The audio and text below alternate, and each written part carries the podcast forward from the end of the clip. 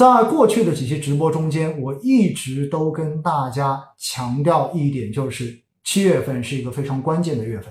为什么呢？因为从四月底五月份密集的推出了各种稳增长的政策之之后，那么到底这些政策最终有没有形成实际推动经济复苏的效果？这些需要靠数据来验证。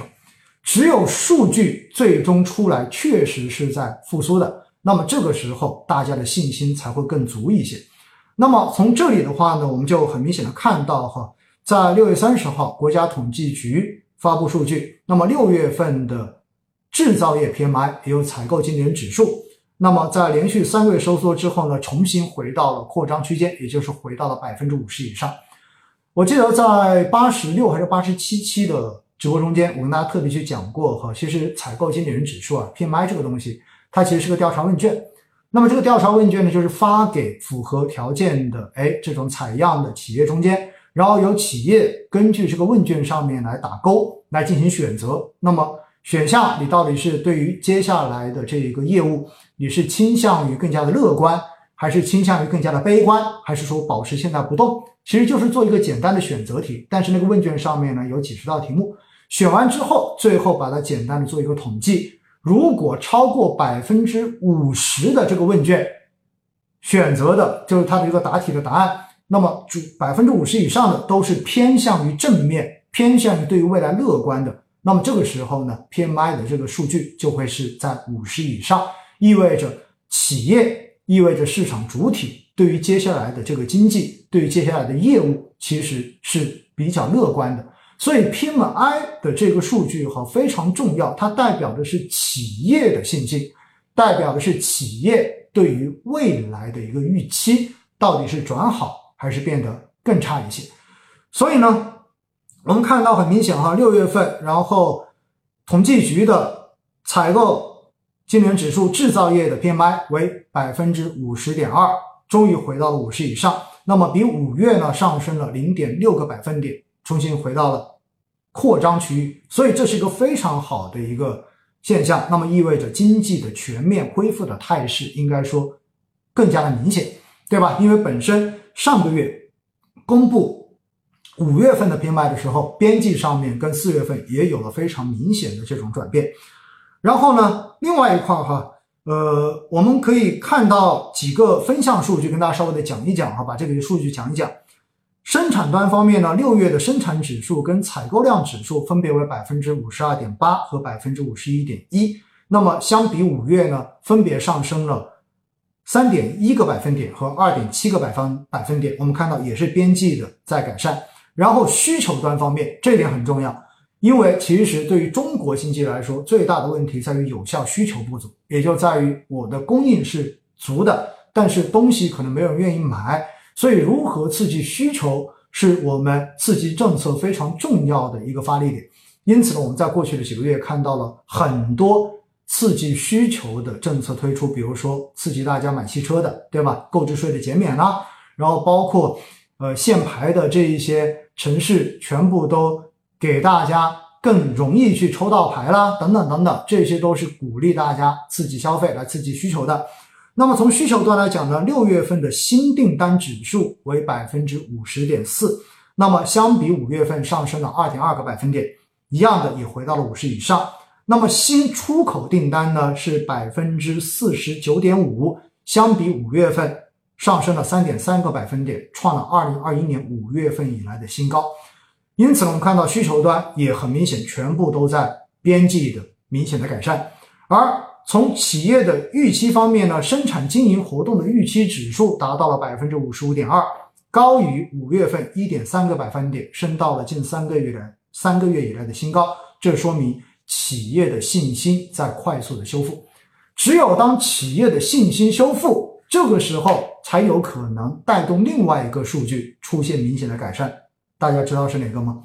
这个是我们在前几期的星空夜话特别强调的，那就是。社融数据，因为社融数据其实说白了，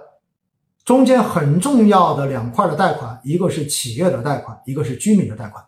如果企业对于未来生产经营的信心变得更足，那么他们就更加愿意去借钱来扩大生产，所以呢，宽信用也就能宽得出去。而如果企业对于未来的市场是没有信心的，那么这个时候钱肯定是不愿意去借的，毕竟我贷款是有成本的。因此呢，我们说哈，从整个企业预期方面，从 PMI 数据来讲的话呢，接下来在未来这段时间，我们要看到六月份社融数据，应该也可以有比较正面的预期，而这些东西都会对于市场接下来的走势继续的来提供更大的支撑。所以这一点是要跟大家讲清楚的。另外呢，除了制造业以外，哈，在疫情中间受影响更大的其实是非制造业，也就是服务业为主。所以我们来看一下哈，六月份的非制造业 PMI 指数呢是大幅回升了六点九个百分点，然后达到了百分之五十四点七。时隔三个月之后，同样的也回到了扩张区间，也就回到了百分之五十以上。所以人员的这种流动跟恢复。带动了服务业的景气度快速的回升，而且因为刚才所讲到的第九版的这一个新冠防控的方案公布之后，对于行程码带薪这个事情取消之后，那么接下来我相信服务业的整个复苏应该还会来得更加的猛烈一些，所以呢，这一点哈，对于市场来讲肯定又是好消息。那目前从市场和同样的，我们解读一下整个非制造业 PMI 的一个分项数据，跟大家稍微的聊一聊。那么新订单指数跟业务活动的预期指数呢，六月份分别为五十三点七和百分之六十一，那么分别高于五月份十个百分点和五点八个百分点。我们可以看到，整个服务业市场的需求出现了明显的回暖，企业的信心有了明显的恢复。企业信心恢复，对于市场才有更大的支撑，这一点再三强调啊！而且呢，整个六月份的非制造业 PMI 反弹是明显超过了制造业的这个 PMI 的数据的，这主要还是因为疫情发生了边际的好转，所以之前三四月份受疫情负面压制更明显的服务业有了更快的这种复苏的表现，这也是为什么在过去这段时间。我们看到整个消费板块有明显反弹的一个原因，其实就在于这里，好吧？这是我们讲到哈，就是过去的这两个月反弹，其实很重要的是疫情的一个边际的转好。那么还有一点，政策，政策，政策。关于政策这一点呢，不是我今天要跟大家过去强调的，因为毕竟呢，在过去的几期星空夜话直播中间，我们对于相关的政策已经讲的太多太多了。如果大家没有来得及听到，我们可以回过头去哈，就是你们有时间的话去听听回放。我相信呢，听完之后你们会有更明显的这种感受。总之，六月份的这个 PMI 出来之后，应该说给市场又打了一剂强心针，因为我们的经济真的在复苏，而且复苏的这一个态势还相当的好。因此，我们的市场接下来。大概率还能够维持着一个相对比较强的这种走势。我们对于权益市场的这个投资机会，我觉得还是可以继续的偏乐观一点哈。我觉得这就是从数据的解读